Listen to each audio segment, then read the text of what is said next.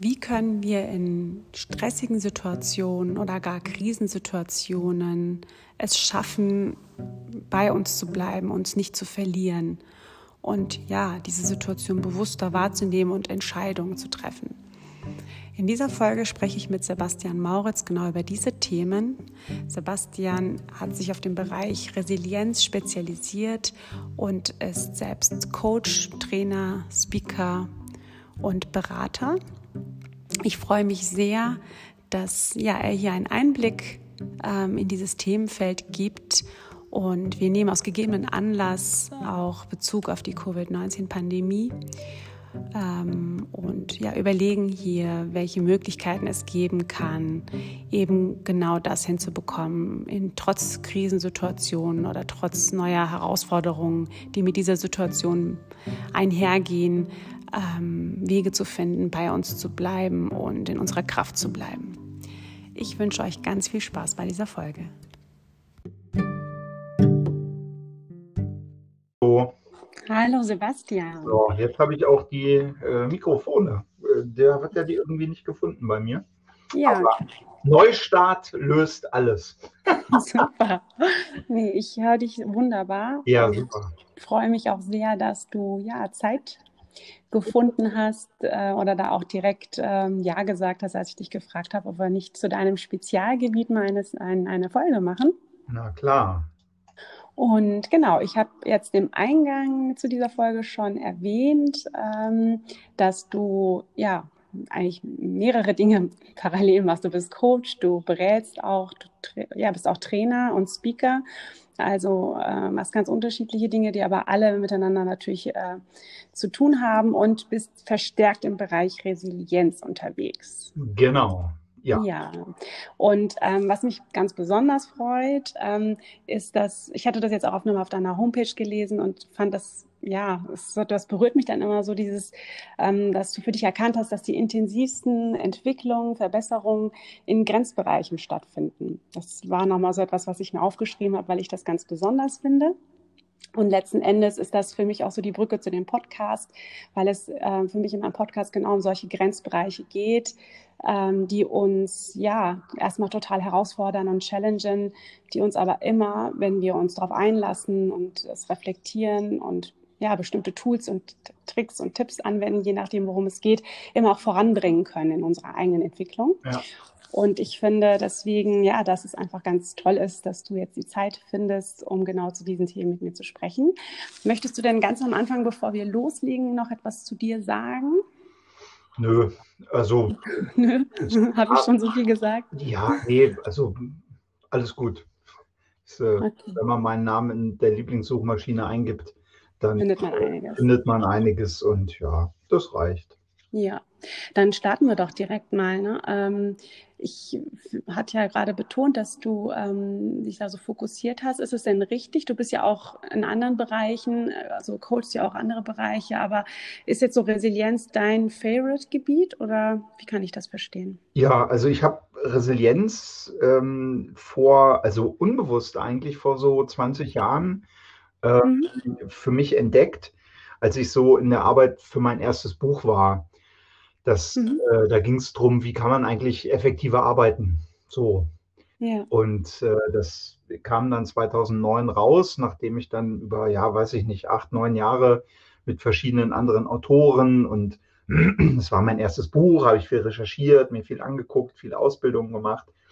Mhm. Und eigentlich habe ich mich da schon mit Resilienz beschäftigt, so. Und ähm, damals war das noch das Ginkgo-Prinzip, also arbeitest du nur oder lebst du auch. Ja. Und ähm, da bin ich schon, weiß ich nicht, 2002 schon dabei gewesen, dass das Thema Work-Life-Balance ähm, eigentlich irgendwie komisch ist. Ne? Damals war ich dann bei Work-Life-Integration.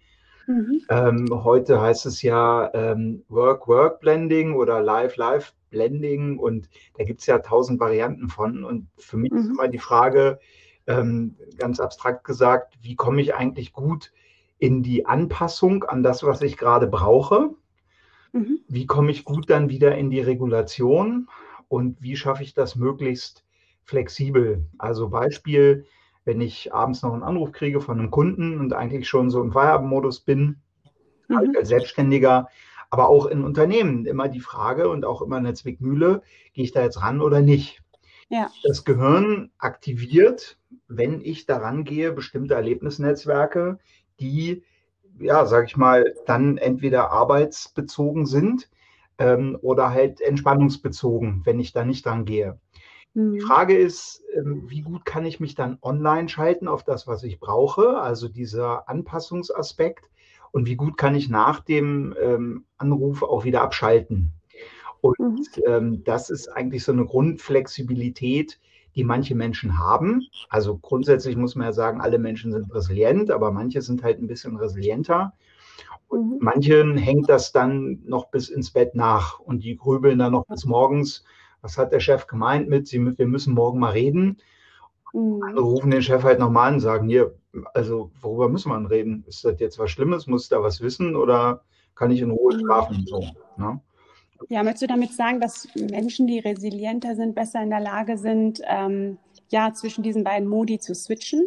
Sozusagen? Ja, auch. Also es gibt ja nicht nur die beiden Modi, sondern da gibt es ja mhm. verschiedene Unterzustände. Und im Wesentlichen ist für mich Resilienz die ähm, Anpassungsfähigkeit ähm, an die Situationen des Lebens. Ähm, mhm. Da sind halt die extremsten Situationen dann Krisen. Und ja. ne, die erste Krise haben wir alle hinter uns, das ist die Geburt. Die ja. letzte Krise wartet uns auf uns ganz am Ende. Mhm. Die Krisen dazwischen sind halt Bonus. So. Und jetzt kann man halt gucken, wie gehe ich damit um. Ne? Also eins mhm. sicher, die nächste Krise kommt bestimmt. Ähm, ist halt nur die Frage, wann und wie sie mich ähm, vorfindet. So, wenn sie klingelt und sagt, hallo, hier bin ich. Und äh, wie kann man eigentlich auch Krisen vermeiden? Wie kann man Krisen besser durchleben? Und da braucht man immer Anpassung und da braucht man dann immer auch Regulation im Sinne von, wenn ich eine große Form von Belastung erlebe, wie kann ich eigentlich mich wieder regulieren? Wie kann ich wieder runterkommen? Wie kann ich mich wieder entspannen? Ja, ich äh, denke da jetzt auch an dein Buch, das du ja 2019 veröffentlicht hast, Immun gegen Stress, Probleme und Krisen. Das habe ich ja sehr gerne gelesen. Und ähm, da fällt mir jetzt gerade auch dieser, dieser Passus ein, wo du auch sagst, wie wichtig es ist, sich in so Szenarien hineinzudenken. Gebe ich das richtig wieder? Genau. Ich möchte jetzt auch nichts Falsches ja, sagen. Ja. Ähm, also als eine mögliche Idee oder Weise sozusagen sich zu trainieren. Habe ich das richtig verstanden? Genau. Oder die Resilienz ja, zu trainieren? Ja, also das äh, nennt die Psychologie proaktives Coping. Und mhm. proaktives Coping heißt, ähm, wenn du bestimmte Szenarien schon mal durchspielst, also ich habe mich vor zehn Jahren sehr intensiv mit meinem eigenen Tod beschäftigt, mhm. ähm, das bitte nur machen, wenn man in einem guten Zustand ist. Ne? Wenn man eh gerade irgendwie so auf halb acht hängt, ähm, ja. ist das nicht so clever.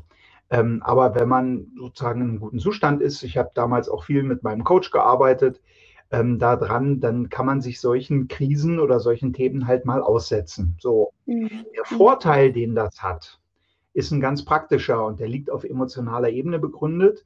Wenn uns etwas überrascht, dann ist die Emotion Überraschung etwas, was die danach folgenden Emotionen drei bis fünfmal verstärkt. Also Beispiel, Überraschung ist eine mhm. sogenannte Übergangsemotion und Überraschung verstärkt Danach kommt entweder Angst, Ärger oder Freude.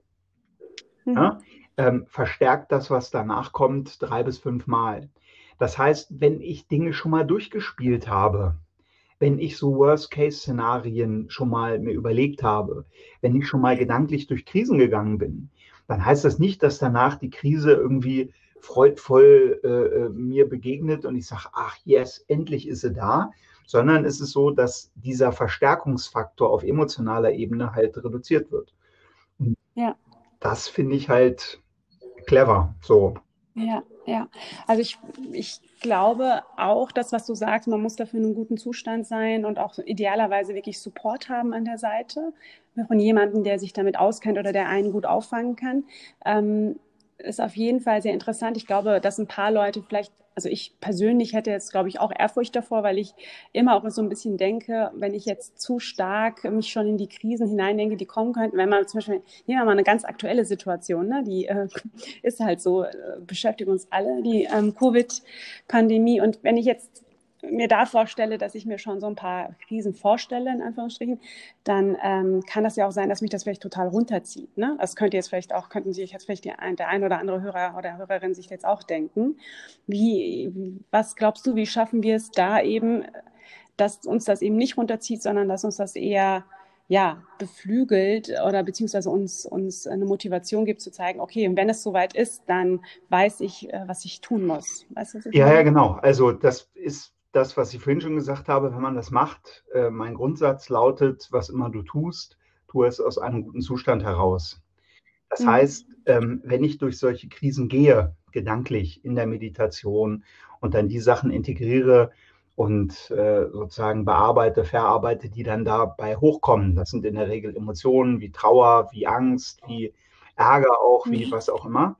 Ähm, mhm. Dann kann ich das nur machen, wenn ich in einem guten Zustand bin. Wenn ich eh gerade schlecht drauf bin oder im Vollstress, ist das natürlich nicht clever.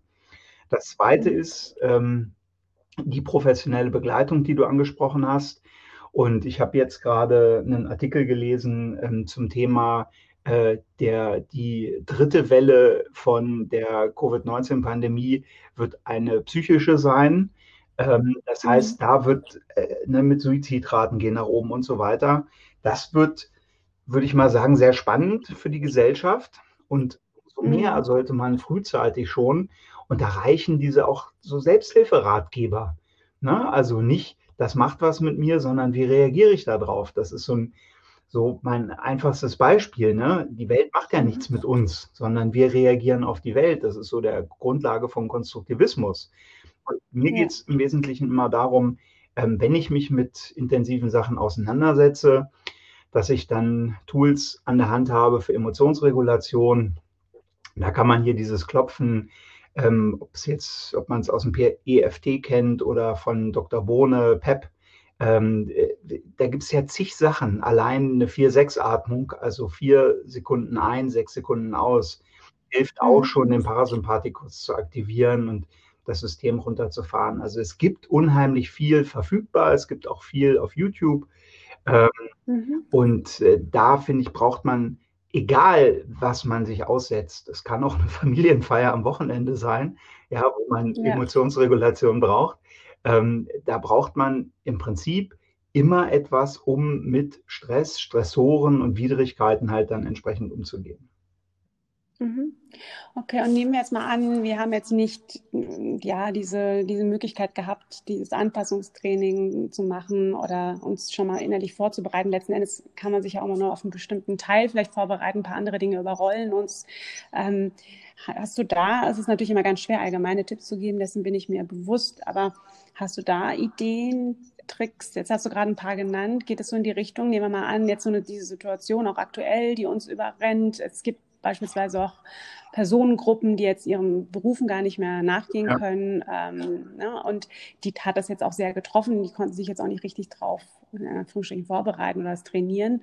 Ähm, ja, gibt es da eben Tricks oder Tipps, die du mitgeben kannst, wie, wie man in solchen, ja, solchen Situationen, die einen dann doch übermannen, versuchen kann, bei sich zu bleiben? Ja, also ähm, diese, ähm, da gibt es ja tausend Sachen, auch in diversen äh, Büchern so. Das, was ich als Kernproblem ähm, so für mich in jetzt auch 20 Jahren Coach sein identifiziert habe, ist, dass Menschen ähm, scheinbar keine Entscheidung dann treffen. Also die stehen mhm. vor, irgendeiner, vor irgendeinem Dilemma oder Multilemma oder wie auch immer ähm, und müssen eigentlich eine Entscheidung treffen. Und ähm, die haben halt irgendeine Form von Problem. Bleibe ich im Job oder bleibe ich nicht im Job? Wird das was oder nicht? Spreche ich es an oder nicht? Das ist ja so die typische, mhm. die typische Struktur, so eine Entweder-Oder-Struktur. Ja. So. Das, was da passiert, ist innerlich, eine Seite sagt, hey, mach so, eine andere Seite sagt, mach so. Also man oszilliert innerlich immer hin und her. Das Problem mhm. ist, wenn ich dann keine Entscheidung treffe und die Zukunft und auch zukünftige, ähm, zukünftig, die Zukunft entfaltet sich immer nur aus den Entscheidungen im Hier und Jetzt. So, das heißt, ähm, egal was meine Zukunft bringt, basiert auf den Entscheidungen im Hier und Jetzt. Das heißt, ähm, wie kann ich jetzt gute Entscheidungen treffen? Schaut man sich, ganz kurzer Exkurs, schaut man sich an, wie mhm. Burnout entsteht oder einer der Haupt-Burnout-Treiber ist, äh, sich nicht zu entscheiden. Also diese Ambivalenzen ja. aufrechtzuerhalten. Das nennt sich entweder kognitive oder emotionale Dissonanz. Das heißt, man hat innerlich diese sogenannten Zwickmühlen, Ambivalenzen, Multivalenzen, wie auch immer. Und mhm. das Problem, was viele dann auch im Coaching sagen, sagen, ja, ich kann mich nicht entscheiden. Und eigentlich treffen die die schwerste Entscheidung, weil sie treffen die Entscheidung, sich nicht zu entscheiden. Und wenn man dann sagt, okay, wenn Sie Weg A gehen, ja, dann ist das und das. Und wenn Sie Weg B gehen, ja, dann ist aber auch das und das. Ähm, und dazu muss man wissen, dass bei Stress die Zeitwahrnehmung oder die, die Länge in Abständen, in denen wir denken, stark verkürzt ist. Also niemand denkt unter Stress jetzt an in zehn Jahren, sondern man mhm. denkt halt evolutionär bedingt ans Hier und Jetzt. Und den ja. Trick, den ich dann immer anwende oder das Angebot, was ich mache, die kleine Brücke, die ich baue, wie man es auch immer nennen will, ist, dass ich sage, mal angenommen, ähm, du würdest deine Version von dir kurz vor deinem Tod, so in 50, 80 Jahren oder so, fragen. Was würde die alte Version von dir sagen, die ein wirklich cooles, gesundes, glückliches Leben hatte, wie du dich damals, sprich heute, entscheiden solltest? Das heißt, ich mhm. defokussiere auf der Zeitlinie mhm. und äh, mhm. gucke dann sozusagen von in 50 Jahren auf die Situation zurück. Und meistens werden mhm. dann ähm, Entscheidungen noch mal mehr ins Verhältnis gesetzt. Probleme haben leider und auch Entscheidungen sind ja auch ein Teil von Problemen, äh, haben meistens äh, die Fähigkeit, sehr uns zu absorbieren und dass wir sehr stark in diesem Problem sind und quasi da dann äh, nicht so sehr gut in die Zukunft schauen können. Ja, nee, ist ein super schöner Punkt, den du sagst, weil gerade in so Krisen, die uns übermannen, passiert ja genau das, was du gesagt hast, dieses erstmal gelähmt sein häufig, also zwar wissen, ich müsste jetzt, aber irgendwie auch das Gefühl haben, ich kann mich gar nicht entscheiden, weil überall sehe ich gefühlt ähm, irgendwelche Hürden, die da auf mich zukommen könnten und ähm, durch dieses Fokussieren auf die Zukunft und was würde ich mir dann jetzt rückwirkend sozusagen wünschen, wie ich mich entscheiden sollte oder vielleicht auch sogar raten, schaffe ich es, ähm, ja, eine Distanz zu dieser aktuell stressbehafteten Situation hinzubekommen und gewissermaßen mich aus dieser Situation, aus dieser Lähmung, ja, zumindest in Gedanken herauszunehmen. Genau. Ja. ja. Also, ja. Entscheidungen treffen. Ne? Und da gibt es dann die, die mhm. fünf äh, Standardentscheidungen. Leave it, also was muss weg? Ich sage da manchmal ein mhm. bisschen hart, was muss eigentlich sterben, damit sie leben können, um mal sozusagen mhm. das ein bisschen auf die Spitze zu treiben. Dann kommt Love It, mhm. also was macht mir Spaß, was erfüllt mich, was lässt meine Augen leuchten, mache ich davon genug, mhm. folge ich dem Pfad, mhm. wo meine Energie ist. Change It heißt, ähm, was kann ich denn eigentlich verändern? Was und wie, was müsste ich machen? Was müsste das Gegenüber machen fürs Verändern? Das sind so die drei Klassiker. Mir ist dann aufgefallen, ja. dass Akzeptanz, also accepted, ähm, noch dazu kommt. Akzeptanz gegenüber den unveränderlichen Sachen, weil wir ganz oft mhm. Themen in Frage stellen, die einfach nicht veränderbar sind. Ne? So ein Standardbeispiel ähm, ist das Wetter. Das Wetter ist das Wetter und das Wetter kann man nur akzeptieren. Man kann sich ans Wetter anpassen, aber das Wetter ist eine sogenannte Restriktion. Ähm, und dann gibt es noch ähm, das Thema Meta-Akzeptanz dass ich halt akzeptiere, dass ich auch mal was nicht akzeptieren kann. Das kann ich aber akzeptieren. Und das gibt mir halt mhm. wiederum Kraft. Das ist so, mein Beispiel ist immer Gewalt mhm. gegen Menschen. Gewalt gegen Menschen, dem bin ich immer ausgesetzt. Also sei es auch nur verbale Gewalt oder wie auch immer. Ich könnte mich irgendwo im Wald einschließen, aber dann wäre ich sozusagen nicht mehr für, das, für die Gesellschaft nützlich. Aber ansonsten, mhm. du erlebst immer Gewalt gegen Menschen. So. Und ähm, die kann ich nicht lieben, die kann ich nicht verlassen, die kann ich nicht verändern, die kann ich auch nicht akzeptieren. Aber ich kann akzeptieren, dass ich die nicht akzeptieren kann. Und das gibt mir Kraft für meine Arbeit. Ja, akzeptieren, dass ich es nicht akzeptieren kann. Ja. Guter Punkt. Das sind so die fünf Entscheidungen. Und da muss man sich halt entscheiden. So. Und wer sich nicht entscheidet, ja. entscheidet sich auch. Also von daher kann man sich da noch gleich entscheiden. Ja, ja richtig. Und jetzt sind wir jetzt ja, sehr stark in die Covid-19-Pandemie-Thematik äh, rein. Ich fände es nochmal abschließend spannend äh, von dir zu hören, gerade auch weil du sehr viel in diesem Bereich unterwegs bist. Ähm, wie siehst du das so im Bereich Business versus im Bereich privater Kontext? Was sind da die aktuell größten Stressoren? Kannst du das ja so sagen? Hast du da eine, siehst du da eine Tendenz? Also der Mensch geht ja mit äh, diesen Phänomenen, die man als VUCA beschreibt, also so eine Flüchtigkeit, Volatilität, Uncertainty, Ungewissheit, Komplexität und Mehrdeutigkeit, Ambiguity, geht mhm. das Gehirn ja nicht so richtig gut um. So. Und ähm, ich bemerke das in den äh, Unternehmen, wo ich bin, mit den Gruppen, mit denen ich arbeite, die Menschen, die ich coache, dass die ähm, also ganz viele an der Komplexität knabbern und zwar richtig. Also die sind da sehr, ähm, ne, dann geht es in die Komplexitätsreduktion äh, das, oder auch in die Generalisierung. Das merkt man dann an ähm, sozusagen den Quick-Fix-Ideen, was denn äh, Covid-19 jetzt ist und was es nicht ist und so weiter. Das sind alles Reaktionen des mhm. Gehirns auf Komplexität, wenn man es mal psychologisch betrachtet. Und viele Stressoren sind auch ähm, gerade diese Umschalt, dieses Umschalten auf Homeoffice, die ganzen alten Muster sind durchbrochen. Man hat den Kontakt zu den Kollegen nicht mehr. Letzt, sagte mhm. letztens eine ältere weibliche Führungskraft so, Herr Mauritz, ich habe jetzt erstmal gemerkt, wie wenig Spaß mir mein Job macht und wie wichtig eigentlich morgens der Kaffee mit meinem Team war.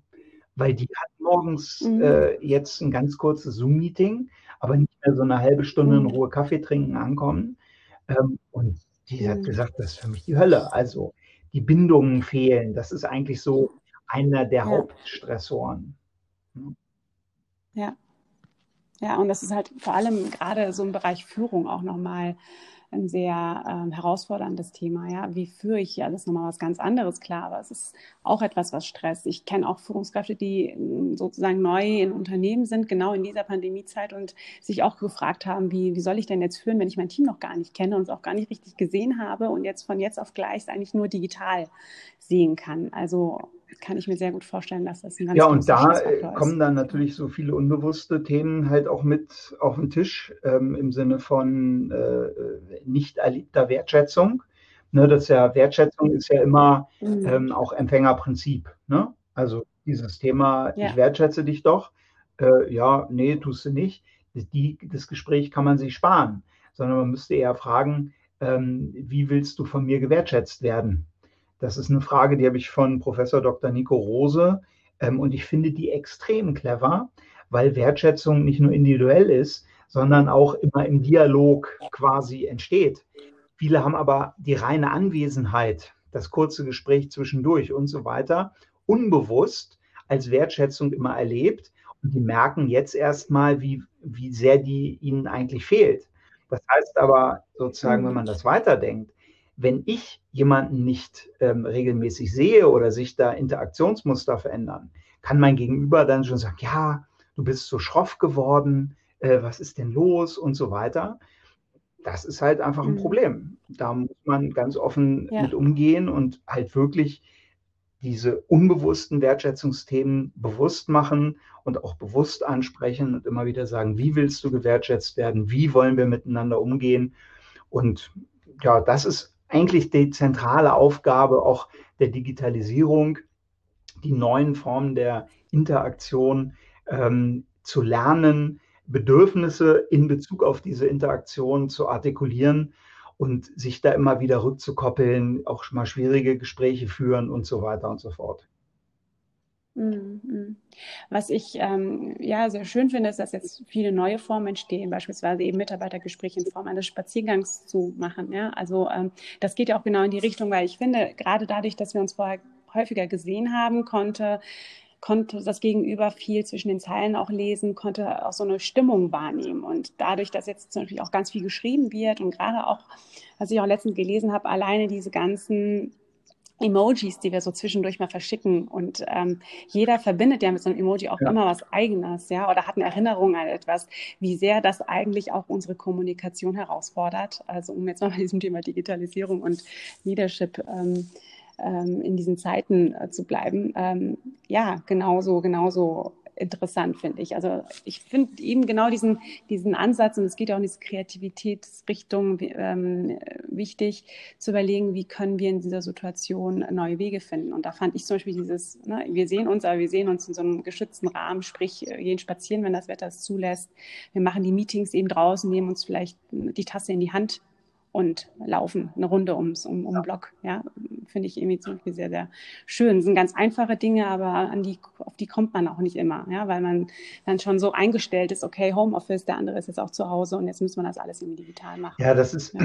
aus meiner Sicht ähm, ganz essentiell, weil wir einfach über Jahrzehntausende ja ähm, immer vom persönlichen Kontakt ähm, gelebt haben. Und natürlich sind so Sachen wie Zoom mhm. oder äh, irgendwie FaceTime oder Teams oder was auch immer, das sind gute Krücken. Das sind gute zweitbeste Lösungen. Aber es ersetzt niemals ja. den Primärkontakt. Und äh, Primärkontakt, Primärerfahrung, da passiert so viel mehr. Ähm, das kann man einfach, also mein Beispiel dazu ist immer, guck dir mal einen Löwen aus der Nähe auf dem iPad oder auf dem Tablet oder was auch immer an und dann guck dir mal einen Löwen in sozusagen so in, in, äh, direkt an. Also vielleicht nur mit einer Glasscheibe dazwischen. Und du merkst ja. den Unterschied. Und dazu sagen, ja, aber ist doch das mhm. Gleiche. Nee, ist es nicht. Also auf einer kognitiven Ebene vielleicht, aber auf einer emotionalen Ebene, wo du auch so die, ja, ich nenne es mal so ein bisschen esoterisch, so die Energie vom Gegenüber halt spürst. Wir sind halt nicht nur Pixel auf einem Bildschirm, sondern wir sind Menschen und da passiert so viel Resonanz, wenn man mit jemandem in einem Raum ist, wenn man jemandem nahe ist. Und deswegen versuche ich auch, wenn ich, ich war vorgestern in Wiesbaden bei einem Kunden ähm, und ich habe darauf bestanden, dass wir das erste Treffen äh, also in Präsenz machen, damit ich ein Gefühl für die Leute kriege und damit ein Gefühl für mich kriegen. Mhm. Und wir hatten ein Fünf-Stunden-Meeting. Ich kam dann raus, dass ich der Erste bin, der da im Unternehmen ähm, halt rein darf, äh, so von extern, mal von den ganzen Zulieferern abgesehen. Ja. Ähm, und die haben gesagt, boah, das war mal wieder so schön. Also, ne, man kriegt ja so viel mehr mit, was man über den Bildschirm halt nicht mitkriegt. Ja, ja, Völlig, völlig richtig und auch total verständlich. Auf der anderen Seite, ich kenne auch ganz viele, die wirklich sagen, wow, endlich sind wir jetzt mal in so einer Phase, dass Homeoffice zu so einer Normalität geworden ist. Also gerade so die, die in Unternehmen gearbeitet haben, wo das äh, vielleicht nicht immer so einfach war, die das jetzt auch total genießen. Also ne, dieses, es ist wirklich auch eine gute Lösung. Ähm, aber in der Kombination ist es sicherlich ja, unschlagbarer, als wir, wenn wir jetzt nur alles ja, Definitiv. Nur also wer hätte das gedacht, wenn wir vor einem Jahr irgendwie gesprochen hätten, und ich hätte gesagt, du, warte mal ab, so in einem halben, dreiviertel Jahr ist Homeoffice was völlig Normales für alle. Hättest du auch gesagt, naja, mhm. was auch immer du nimmst, ähm, äh, ne, wenn du Drogen nimmst, ja. teil, teil sie mit mir so nach dem Motto. So, ja, ja ist, ich finde das super. Und mhm. ich glaube auch, wir müssen da die Zukunft komplett neu denken, eher in hybriden Lösungen, eher in sozusagen auch mobilen Lösungen, was natürlich auch wieder Probleme mit sich bringt. Ne? Stichwort ähm, Ergonomie, Stichwort Pausen, Stichwort auch Unterscheidung, mhm. Arbeit und Privatzeit. Ähm, ich habe jetzt gesehen, dass in der Statistik die Menschen im Homeoffice tendenziell irgendwie so eine Dreiviertelstunde länger arbeiten und die Effektivität manchmal mhm. nicht so hoch ist. Ähm, kommt natürlich auch darauf an, ob man auf 60 Quadratmetern mit vier Personen sitzt oder ob man eine schön große Wohnung mit ja. einem separaten Arbeitszimmer hat. Ähm, aber das sind halt so die Herausforderungen, die es jetzt zu bewältigen gilt. Ja, mhm. Mhm. ja Sebastian, finde ich alles unglaublich spannend und äh, super, dass wir darüber reden können oder konnten. Ähm, ja, ich glaube, dass jetzt auch die Hörer und Hörerinnen und Hörer einen ganz guten ersten Einblick in dieses Riesenthemenfeld bekommen haben. Ich merke auch jetzt schon, ich könnte jetzt mit dir noch Minimum eine Stunde weiterreden, weil wir von Hölzchen aus Stöckchen kommen, von Resilienzthemen jetzt auch zu ja, Leadership-Themen allgemeinen. Und ähm, was auf jeden Fall klar ist, dass wir jetzt gerade alle in so einem Boot sitzen, äh, dass uns alle, ja, sprich eben gerade die Pandemiesituation, uns alle beschäftigt, den einen mehr, den anderen weniger. Und ähm, ich hoffe und ich denke, dass wir jetzt ein, zwei Ideen mitgeben konnten oder zumindest Impulse, ähm, wie jeder für sich schauen kann, ähm, ja, wie er mit dieser Situation umgeht. Und was ich einfach nochmal wichtig finde, das, was du auch gesagt hast am Anfang, es gibt auch ganz viele ähm, Hilfsmittel, die wir uns auch aneignen können, die jetzt nicht immer mega teuer sein müssen oder ne, einen riesen Change bedeuten müssen in unserer Art und Weise, was wir jetzt tun, sondern es sind manchmal wirklich YouTube-Videos, es ist manchmal dieses